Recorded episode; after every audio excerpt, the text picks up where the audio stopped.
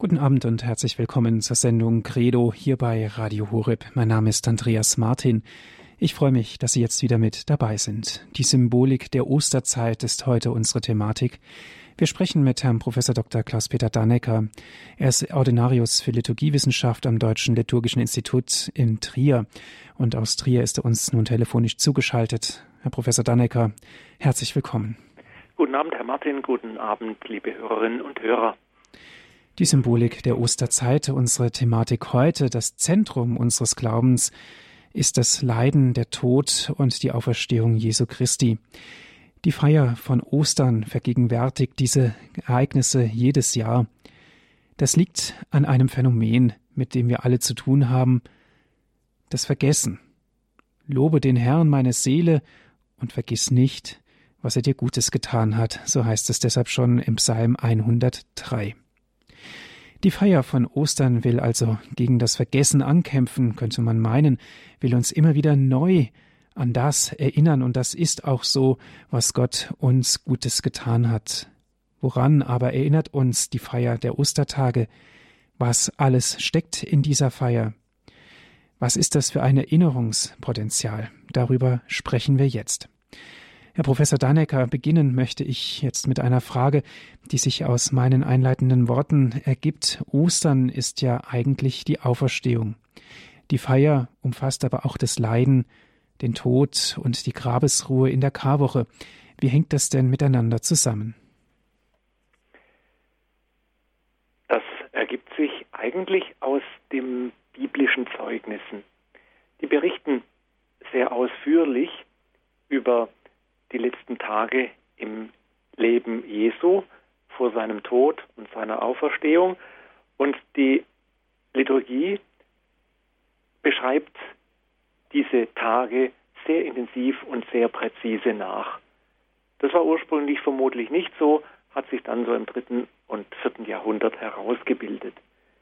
Man spricht vom sogenannten Ostertriduum, also Triduum heißt drei Tage, die österlichen drei Tage und meint damit die Zeit vom Gründonnerstagabend bis zum Ostersonntag.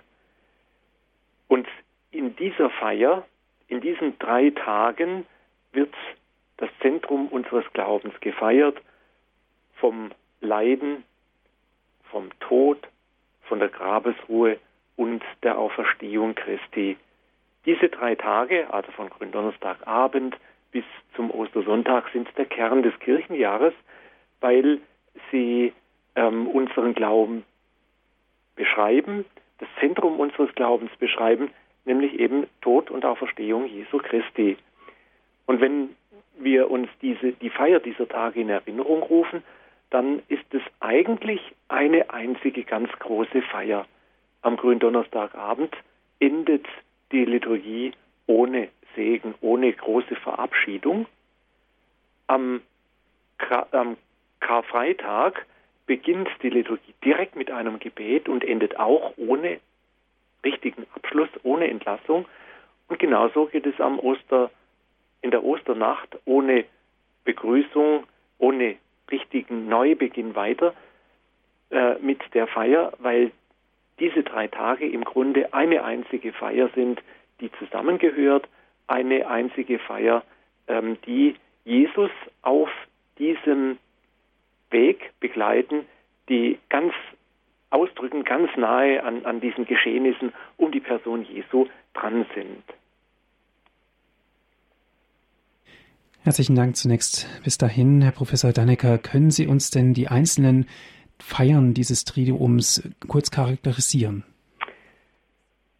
Ja, gerne ähm, am Gründonnerstagabend ähm, begehen wir die Einsetzung des Abendmahles. Man begibt sich sozusagen mit Jesus in den Abendmahlsaal und hört entsprechende Berichte, biblische Berichte über die Feier dieses Abendmahls. Das, was Jesus mit seinen Jüngern getan hat, das tun wir heute Deshalb heißt es auch in den, in, im, im Messbuch die Messe vom letzten Abendmahl. Und es wird berichtet in den biblischen Lesungen, was wie es sich entwickelt hat, das Paschamal, das die Juden an diesem Tag feiern, dann wie es Jesus umgesetzt hat.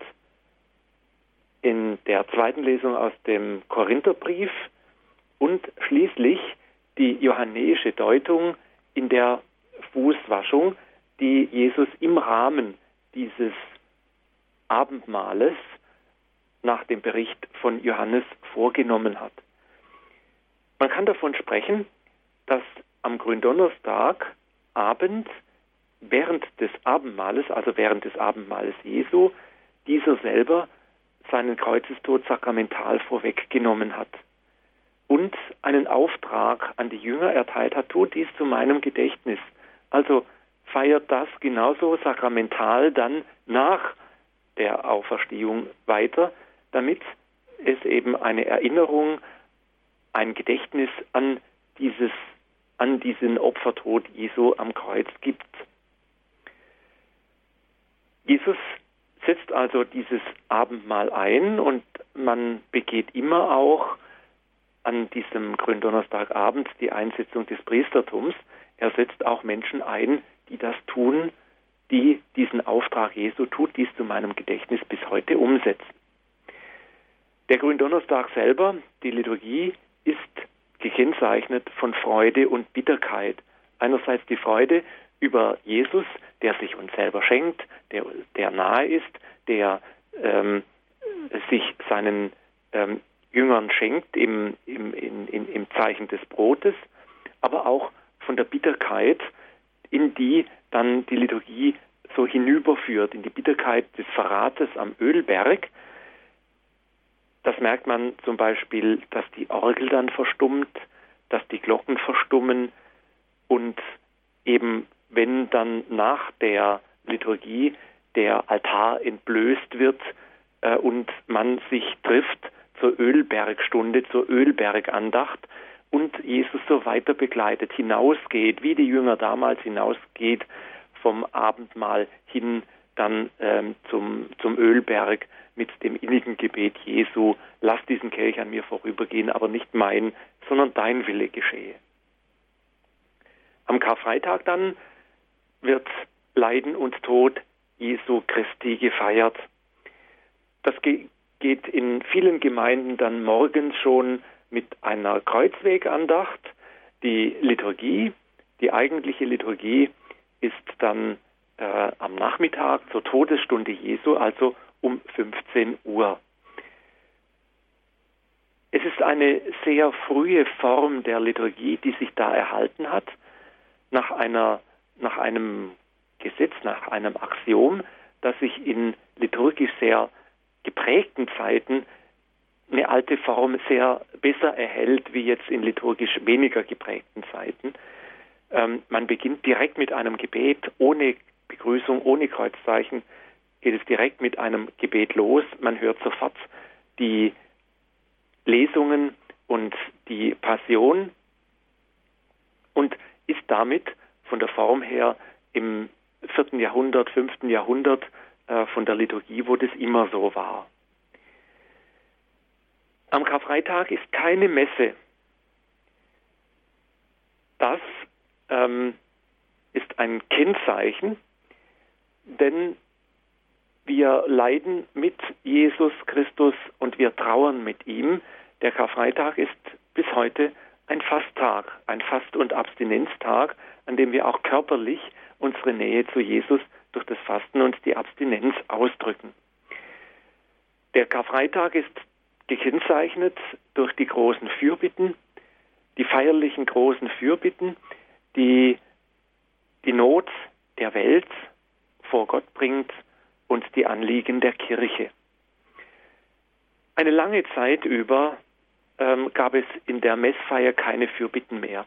Erst mit der Liturgiereform des Zweiten Vatikanischen Konzils wurden sie wieder in die sonntägliche Messe verpflichtend und an Werktagen fakultativ aufgenommen.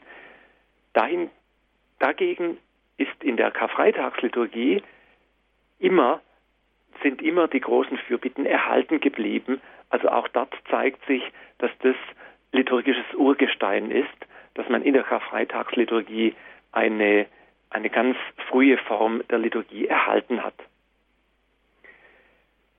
Das Messbuch sieht am Karfreitag auch die Kommunionspendung vor.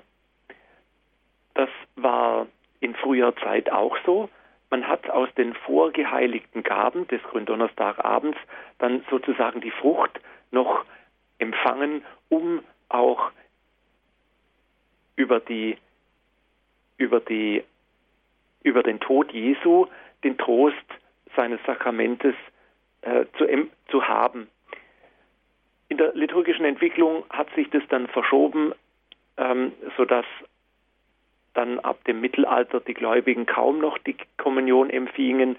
In Trient ist es dann auf den Priester äh, beschränkt geblieben und das Zweite Vatikanische Konzil bzw. die Liturgiereform danach ähm, hat dann ähm, die Kommunion für alle wieder freigegeben und eingeführt.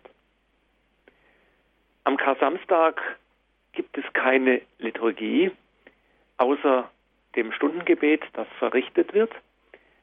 Es ist der Tag der Grabesruhe. Jesus liegt im Grab und vor dieser Tatsache verstummen wir mit unserer Liturgie. Da geschieht etwas, was man nicht mehr ausdrücken kann, denn das Erlösungswerk Christi setzt ein. Man spricht im Glaubensbekenntnis vom Hinabstieg in das Reich des Todes. Wir bekennen es jedes Mal. Das muss man sich vorstellen, ist am Kar-Samstag passiert. Christus steigt hinab in das Reich des Todes, um alle Menschen, auch die, die in diesem Reich sind, die in diesem Bereich leben, zu erlösen.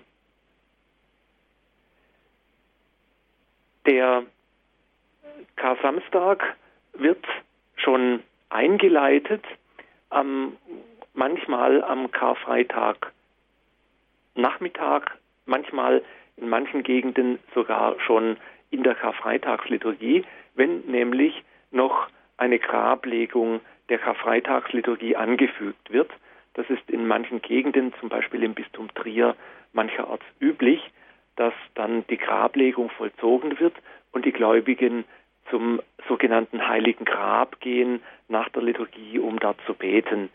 In Süddeutschland ähm, gibt es noch erhalten in manchen Kirchen wunderschöne und sehr ausdrucksstarke heilige Gräber, in denen dann auch die Eucharistie sozusagen beigesetzt wird und verehrt und angebetet wird.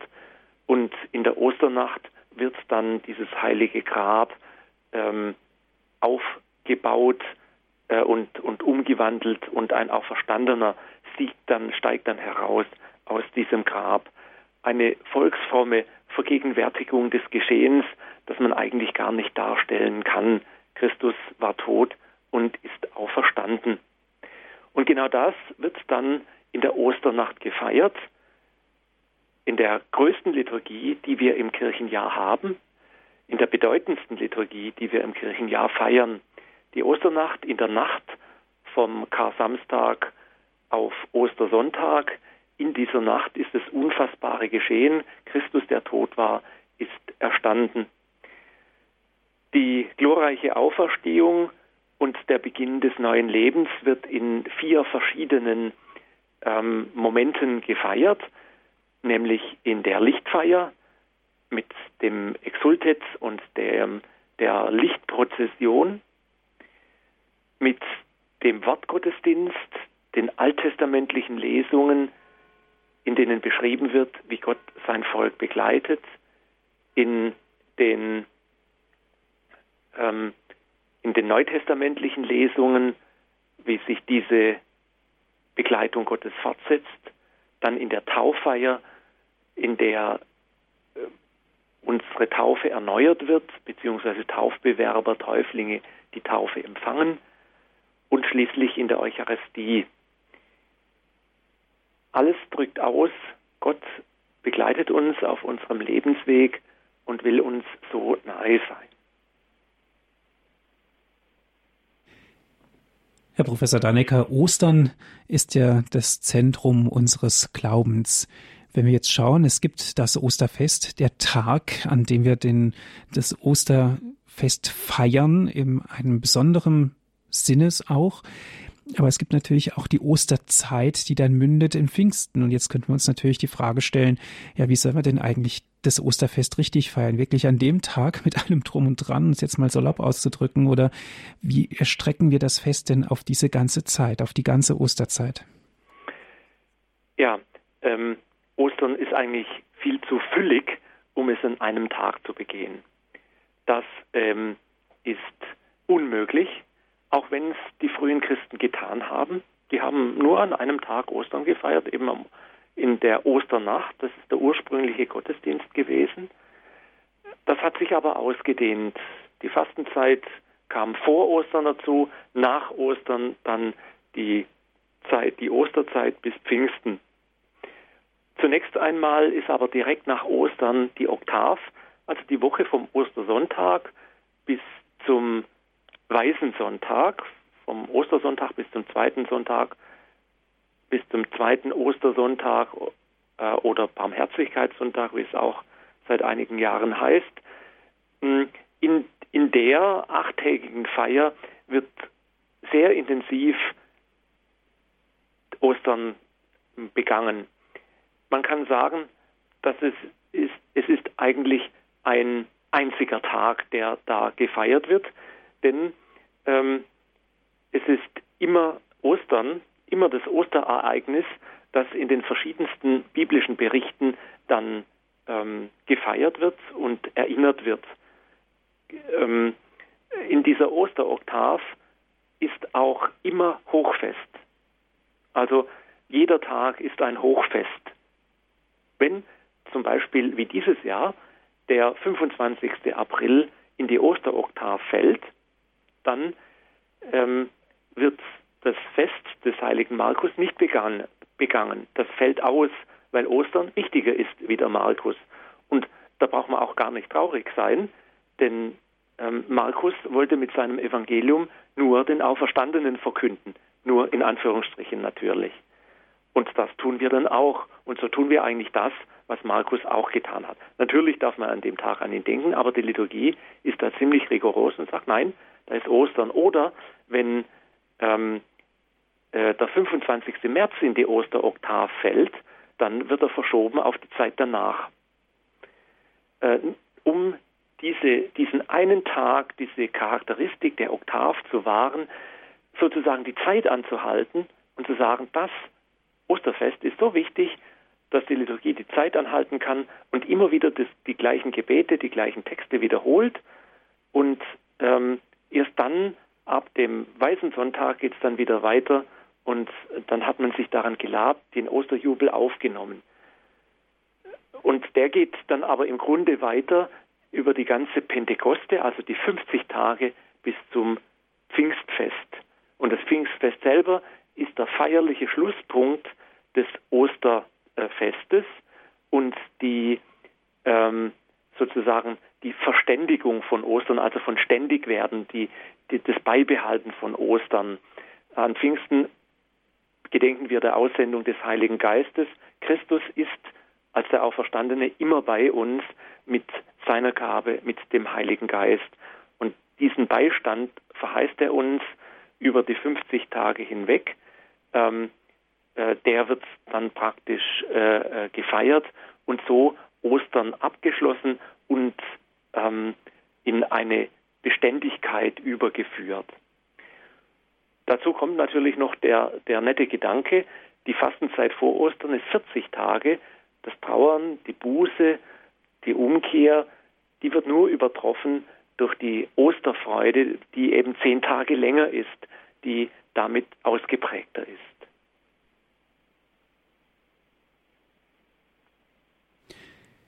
Sie haben vor der Sie haben vorher von der Begleitung Jesu durch sein Leiden gesprochen. Jesu durch sein Leiden, setzt sich das denn in der Osterzeit fort? Äh, natürlich nicht das Leiden, äh, aber es ist eine, eine, sehr scharfsinnige Frage, ähm, äh, denn äh, Jesus, ähm, wir begleiten Jesus durch sein Leiden in der Liturgie, einerseits, das habe ich äh, ein bisschen beschrieben, ähm, und ähm, deshalb begleiten wir ihn auch durch seine Auferstehung, ähm, aber es ist fast andersherum, dass er als der Auferstandene uns in unserem ähm, Leben begleitet. Also dass ähm, die, die Osterliturgie uns eigentlich zeigen will, ähm, Gott ist in Jesus Christus uns nahe. Er begleitet uns auf unserem Lebensweg. Ähm, das sieht man ein bisschen und ich hoffe es noch ein bisschen genauer ähm, aufzeigen zu können, ähm, wenn wir die Texte, die liturgischen Texte anschauen, die in der Osteroktav dran sind. Und zwar, ich beginne mit der Osternacht.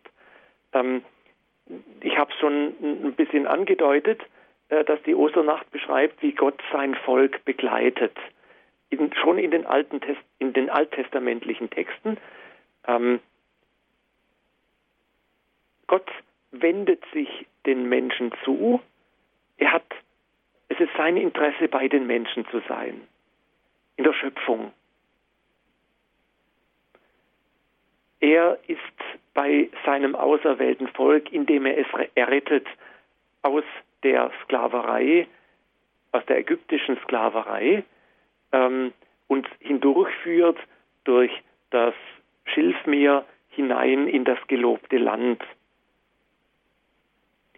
Er ist bei seinem Volk mit vielen Gaben, wie die alttestamentlichen Lesungen der Osternacht auf verschiedene Weise zeigen.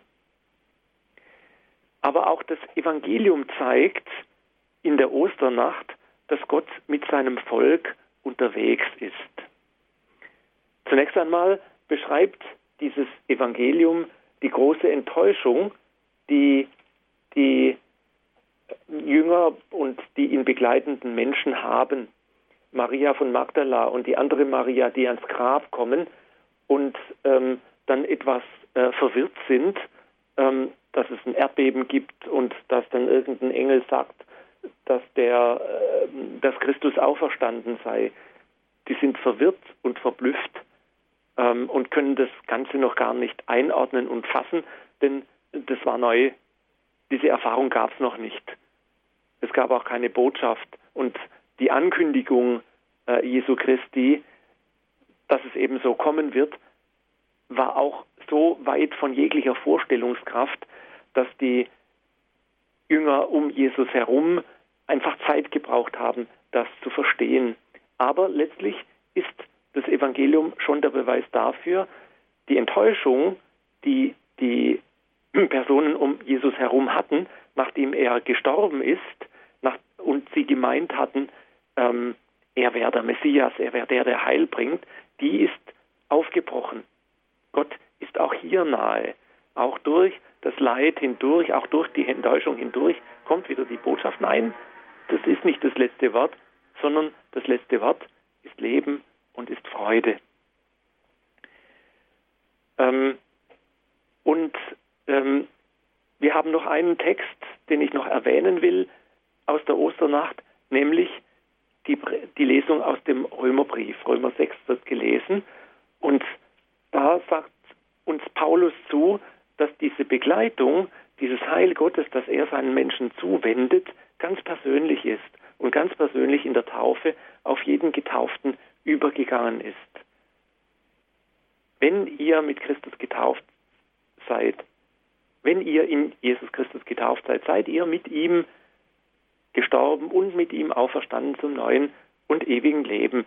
Man kann also sagen, unser ewiges Leben hat schon begonnen in unserer Taufe, ganz persönlich. Also Gott geht mit uns. Wir haben Gott begleitet durch sein Leiden hindurch, jetzt begleitet er uns auf dem weiteren Weg und diese Begleitung geht ähm, weiter über die ganze Osteroktav.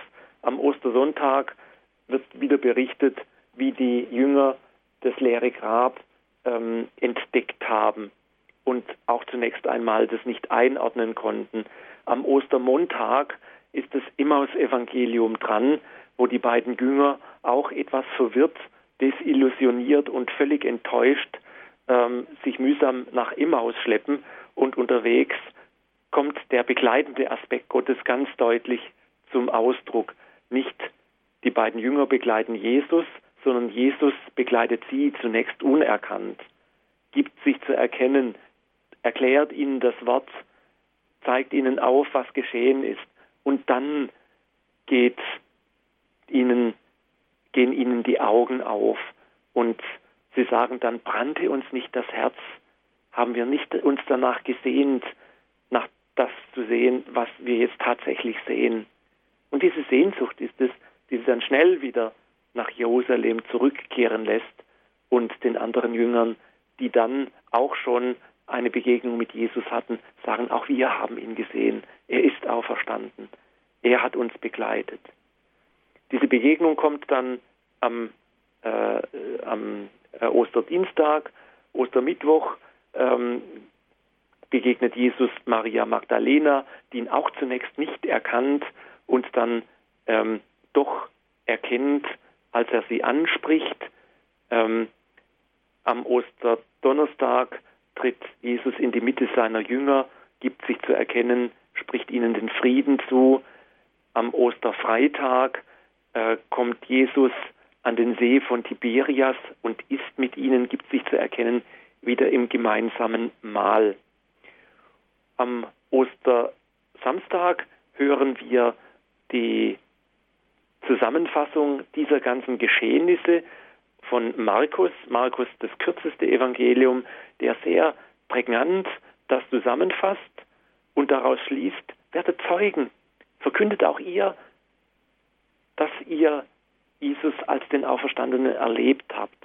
Also aus der Begegnung mit Jesus entspringt sofort der Auftrag, Zeugnis zu geben für diese Auferstehung und für diese, für diese Freude. Am Weißen Sonntag schließlich, zum Schluss der Osteroktav, erkennt Jesus den Auferstandenen, indem ihm Jesus eben seine Seite und seine Wunden zeigt.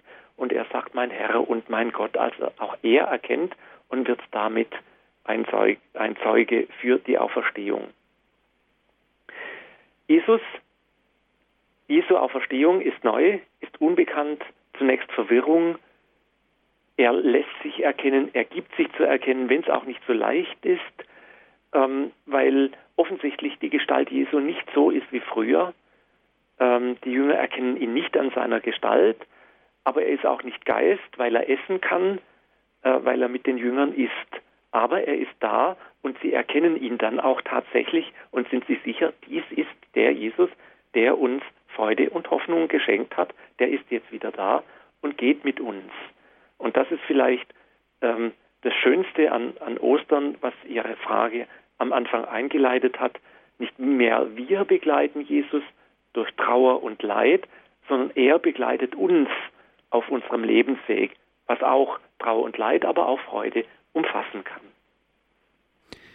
Herr Professor Dannecker, eine Besonderheit des Osterfestes ist natürlich auch die Sequenz, die oft gesungen wird, aber oftmals auch ähm, vielen Menschen auch unbekannt ist. Am Ostersonntag ist die Ostersequenz in der Heiligen Messe vorgesehen und zwar nach der zweiten Lesung vor dem Halleluja-Ruf. Sie beginnt mit den lateinischen Worten Victime Paschalis Laudes. Ich habe hier eine Aufnahme, das würde ich hören wir uns jetzt mal gemeinsam an und dann auch direkt die Frage, was hat es genau mit dieser Sequenz auf sich? Victime pascali autes, in morem Christiani, alius redemit oves, Christus in accets patri, reconciliani, recatores. Nos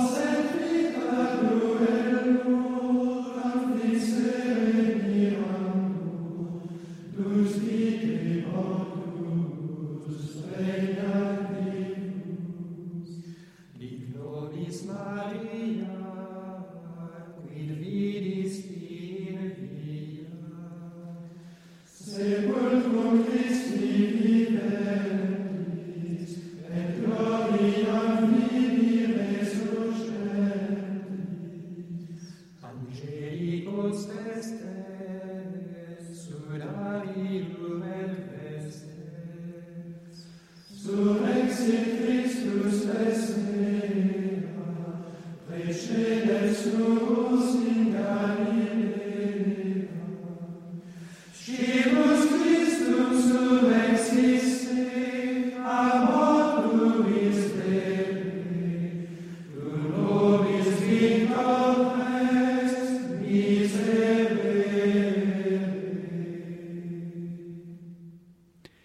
Sie hören die Sendung Credo hier bei Radio Horeb. Heute geht es um den Osterfestkreis. Gerade haben wir die Sequenz gehört, gesungen.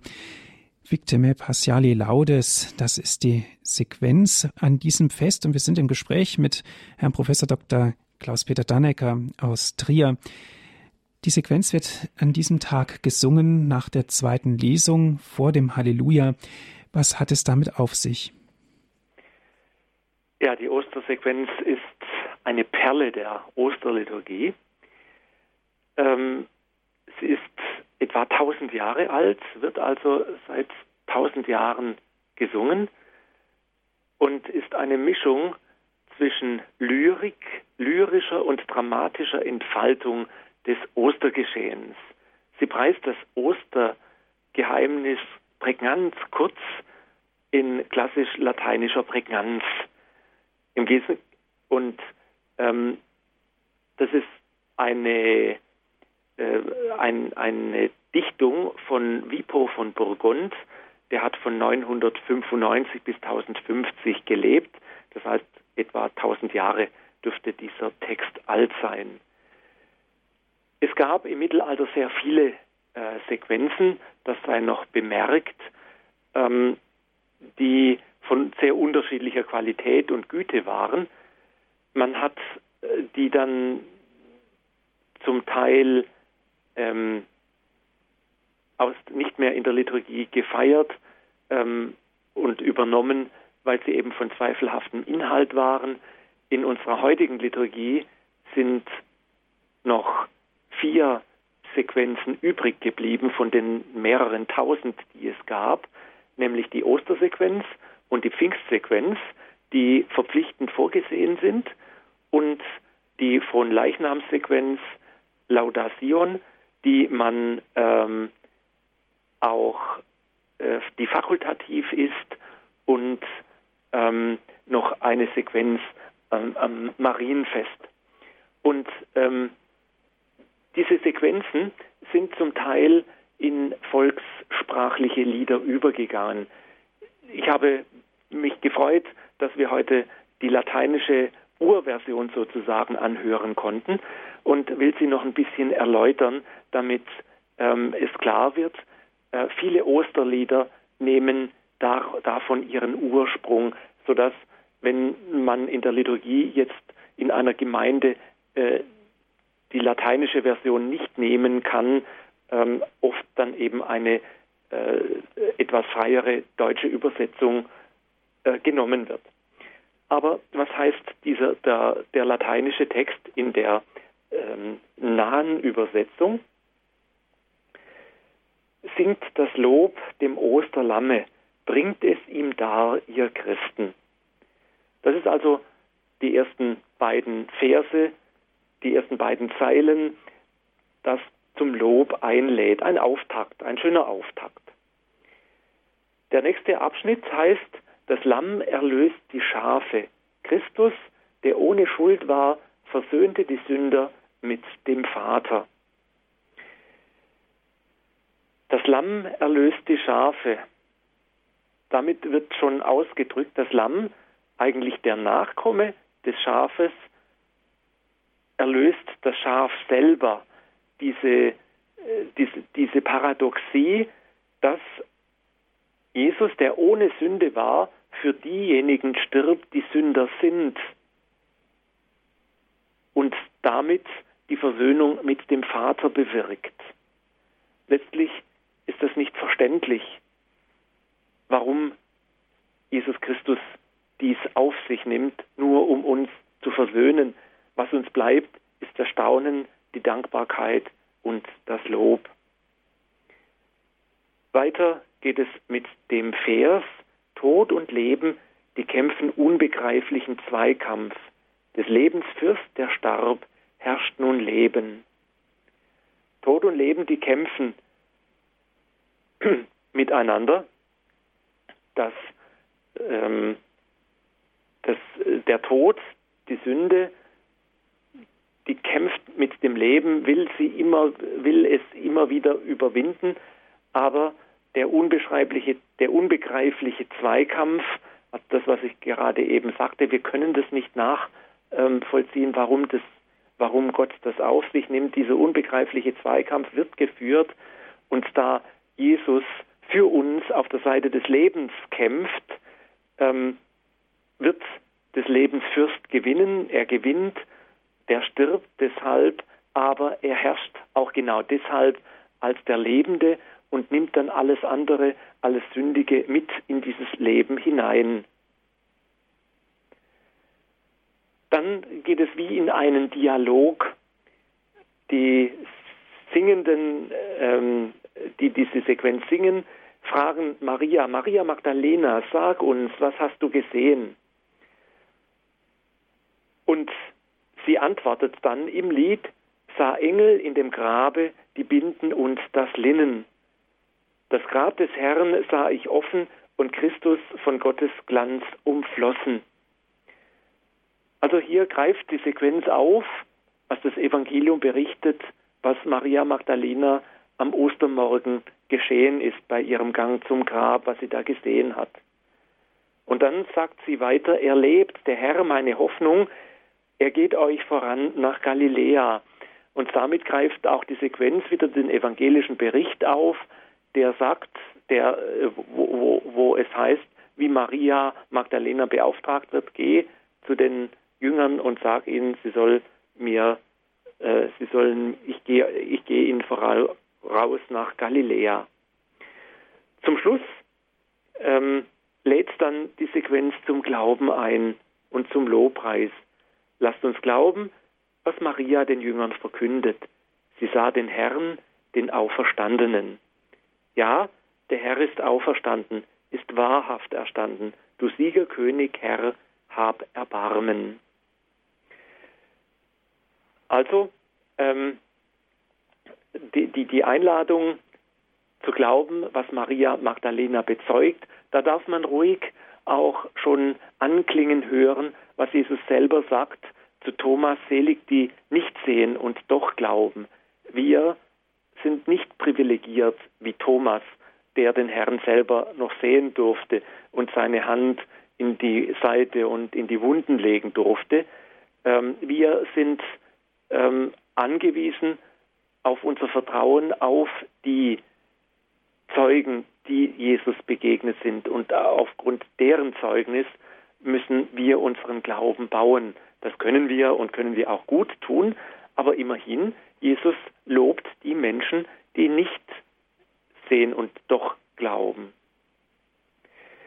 Und schließlich, am, ganz am Ende, du Sieger, König, Herr, hab Erbarmen, ähm, äh, miserere nobis, erbarme dich unser, da kann man das Kyrie eleison, das wir immer an, an, am Beginn der Messe miteinander sprechen, auch heraushören.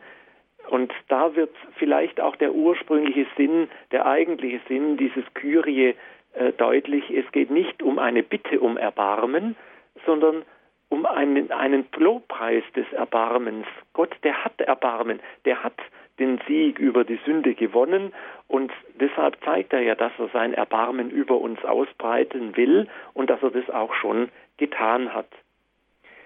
Gerade aus dieser Zeile ähm, sind auch viele viele ähm, Lieder entstanden.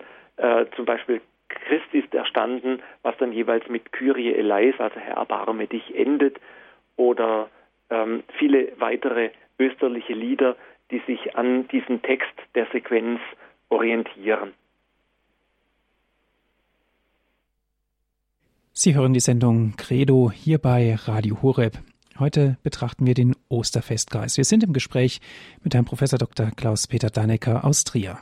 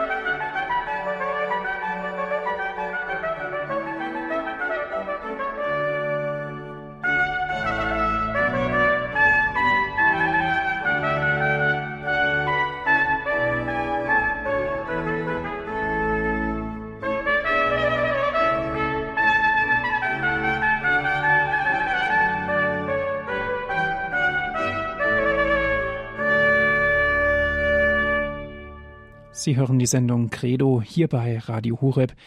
Die Symbolik des Osterfestkreises, unsere, unsere Thematik heute, Entschuldigung, dass jetzt die Musik nochmal losgelaufen ist. Und wir sprechen mit Herrn Professor Dr. Klaus-Peter Dannecker aus Trier. Herr Professor, Sie haben jetzt gerade so die Höhepunkte beschrieben des Osterfestkreises, die Oktavzeit. Wie geht's denn dann weiter, die Zeit bis zu Pfingsten? Ich habe ja beschrieben, wie ähm, Jesus uns begleitet, wie zunächst wir Jesus begleiten und dann Jesus uns begleitet auf diesem Weg. Und ähm, äh, das ist ja lyrisch sehr schön eingepackt in der Ostersequenz. Aber diese Ostersequenz, die im Übrigen an den Tag, an allen Tagen der Oktav gesungen werden kann, aber nicht muss, ähm, diese Begleitung Jesu geht natürlich nach der Oktav weiter. Die hört nicht auf, die bricht nicht ab, sondern die ähm, geht über die einzelnen Sonntage der Osterzeit weiter. Ähm, wir haben an den, in den Tagen der Osteroktav Erscheinungen des Auferstandenen, der in verschiedenster Weise seinen Jüngern und Jüngerinnen begegnet und sich zu erkennen gibt. Und das wird noch etwas ausgefaltet und ähm, ausgeprägt in der Osterzeit. Ähm, wir haben, ich ähm, betrachte jetzt das Lesejahr A, ähm, am dritten Ostersonntag noch einmal das Emmaus-Evangelium äh, oder zur Auswahl äh, noch einmal äh, die Begegnung ähm, mit dem Auferstandenen am See von Tiberius aus dem Johannesevangelium. Dann haben wir äh, am vierten Ostersonntag den guten Hirten, der sogenannte gute Hirtensonntag. Jesus als der gute Hirt, den die Schafe kennen und der die Schafe und der die Schafe kennt und der sich für seine Schafe hingibt. Also äh, das, was auch in der Oster Sequenz aufgetaucht ist, dass das Lamm für die Schafe stirbt, dass sich Jesus, der ohne Sünde war, für die Sünder hingibt. Am fünften Sonntag der Osterzeit ähm, spricht Jesus von den vielen Wohnungen, die er ähm, im Himmel für uns vorbereitet wird. Also auch hier die Sehnsucht Jesus, Jesu nach uns Menschen, dass die für immer bei ihm sind und er uns den Weg weist zu seinem ähm, äh, zu äh, seiner Liebe und in seine Liebe. Am sechsten Sonntag in der Osterzeit ist dann die Verheißung des Heiligen Geistes. Zwischen dem sechsten und siebten Sonntag der Osterzeit liegt Christi Himmelfahrt als Tag, an dem eben so wie es biblisch beschrieben ist, Jesus am 40. Tag auffährt in den Himmel und ähm, sozusagen ähm, dann beim Vater eintritt für uns. Da will ich gleich noch darauf zurückkommen. Am siebten Sonntag der Osterzeit ähm, kommt ein mir sehr kostbarer Text in, als Evangelium, nämlich das hohe priesterliche Gebet Jesu aus Johannes 17. Jesus betet für sein Volk. Er tritt bei, äh, beim Vater für uns ein. Auch eine Konsequenz aus der Himmelfahrt ähm, kann man sich so vorstellen. Jesus fährt auf in den Himmel und tritt beim Vater für uns ein. Und der Text des hohen priesterlichen Gebetes spiegelt das so etwas wider, wie dieser Jesus ähm, eintritt für uns.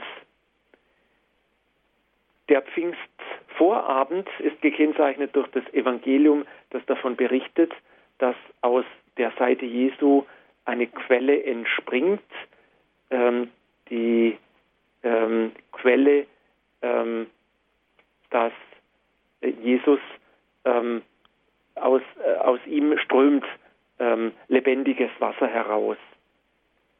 Und ähm, am Pfingsten selber eben der Bericht ähm, über äh, in, in, der Lesung dann äh, über die, die Geistsendung aus der Apostelgeschichte und das Evangelium hat dann äh, die Geistgabe an die Jünger, wie er sie anhaucht, wie wir sie auch schon ähm, in der Osteroktav gehört haben. Also in, in, diesem, in, in dieser Zeit, in, in diesem Durchgang durch die Osterzeit ist hoffentlich deutlich geworden, diese Begleitung Jesu hört nicht auf, sondern die wird noch ausgefaltet, ausgedeutet, in den verschiedensten Facetten gedeutet, was dieser Jesus beim Vater für uns tun kann, uns tun darf. Und die Liturgie nimmt uns da mit hinein und will uns eben gegen das Vergessen immer wieder daran erinnern, dieser Jesus ist da für euch und will für euch etwas tun. Ähm, ich habe vorher schon angedeutet, ähm, dieses beim Vater für uns eintreten. Das hat äh, in unseren Breiten vielfach ähm, zu einer ähm, volkstümlichen Erweiterung geführt, nämlich zu den sogenannten Bittagen, ähm, die ursprünglich am Markustag losgegangen sind, wo man das erste Mal unter der großen Litanei, der Litania Major, ähm, durch die Felder gezogen ist und um eine günstige, um eine für die Ernte günstige Witterung gebetet hat. Gebet um gute Witterung. Die Bittgänge haben sich dann aber vor allem an den drei Tagen vor Christi Himmelfahrt ausgeprägt und sind zum Teil bis heute lebendig. Ob noch an drei Tagen oder an einem Tag, manchmal auch sogar am Himmelfahrtstag selber, da wird es deutlich, wir geben Jesus unsere Bitten mit, wenn er auffährt zum Vater ähm, und um für uns einzutreten, ähm, dürfen wir ihm auch unsere Anliegen und Sorgen und Nöte mitgeben. Dafür ist er da, das will er auch, das zeigt sich auch in den biblischen Texten und Lesungen. Auch eine, eine Kostbarkeit unserer Liturgie, die uns da mit hineinnehmen will, äh, die, die uns da einlädt, unsere Anliegen und Sorgen und Nöte loszuwerden. Es gibt Flurprozessionen, bei denen man ähm, eben um eine gute Witterung betet. Man hat ähm, versucht, dieses, dieses Bitten etwas aufzufalten, denn unsere Gesellschaft ist heute nicht mehr so stark agrarisch geprägt wie in früheren Zeiten. Die Landwirtschaft ist wichtig. Meines Erachtens wird sie immer unter ähm, und nicht genügend in Betracht gezogen, weil eben nur noch sehr wenige Menschen darin arbeiten. Aber ohne die Erträge von Feld und Acker und Wald würde kein Mensch auf dieser Erde leben. Ähm, deshalb ist dieses Gebet nach wie vor wichtig. Ähm, es sind aber viele andere Dinge hinzugekommen, die man da auch berücksichtigen kann. Zum Beispiel eben äh, Sicherheit, Frieden, oder die Bewahrung der Schöpfung ein ganz aktuelles Thema, wenn man an die Problematik mit dem Klimawandel denkt. All das darf und muss eigentlich da auch zum Ausdruck gebracht werden und muss äh, dann mit äh, gebracht äh, vor Gott gebracht werden. An diesem Tag haben sich lokal sehr unterschiedliche Traditionen herauskristallisiert. Ähm, ich will erwähnen Reiterprozessionen in Oberschwaben zum Beispiel in ähm, äh, Weingarten oder in Bad Wurzach der Blutritt. Ähm, dann gibt es in der Nähe von Heilbronn einen Wallfahrtsort, wo es am ha den Hagelfreitag gibt, wo um, äh, also wo, wo um günstige Witterung möglichst ohne Hagel gebetet wird am Tag nach ähm, Christi Himmelfahrt. Und noch viele, viele weitere Orte, an denen ähm, andere ähm, lokale Traditionen leben und die Menschen ihr Gebet vor Gott bringen. Ja, herzlichen Dank, Herr Professor Dannecker, für Ihre vielen Informationen, die Sie uns gegeben haben zum Osterfestkreis, auch zu den Brauchtümern. Und jetzt eine herzliche Einladung an alle Zuhörer. Vielleicht haben Sie schon mal überlegt, wo Sie die Wegbegleitung des Auferstandenen erfahren haben. Es sind ja ganz oft Kleinigkeiten des Alltags, an denen uns Gott die Aufmerksamkeit und die Barmherzigkeit schenkt. Nicht so dramatisch jetzt wie bei Thomas, eher der Auferstandene, wie er selber auch andeutet, selig, die nicht sehen und doch glauben. Sie hören die Sendung Credo hier bei Radio Horeb. Wir haben jetzt über den Osterfestkreis gesprochen. Vielleicht ist Ihnen die ein oder andere Frage auch aufgegangen. Jetzt ist noch genügend Zeit, um mit Herrn Professor Dr. Klaus-Peter Dannecker ins Gespräch zu kommen. Er ist Ordinarius für Liturgiewissenschaft am Deutschen Liturgischen Institut in Trier und von dort aus ist er uns auch zugeschaltet. Wir freuen uns auf Ihren Anruf.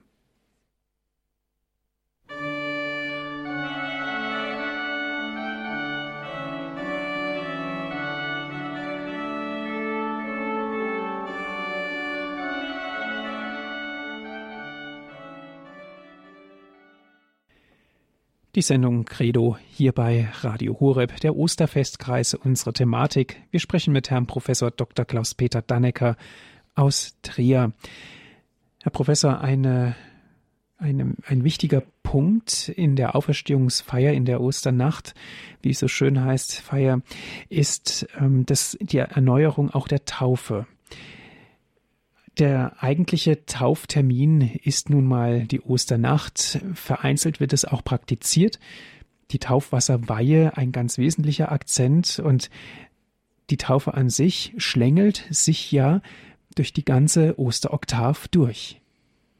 Ja, genau. Ähm, das haben Sie völlig äh, richtig und zutreffend ähm, gesagt. Der eigentliche und erste Tauftermin ist die Osternacht.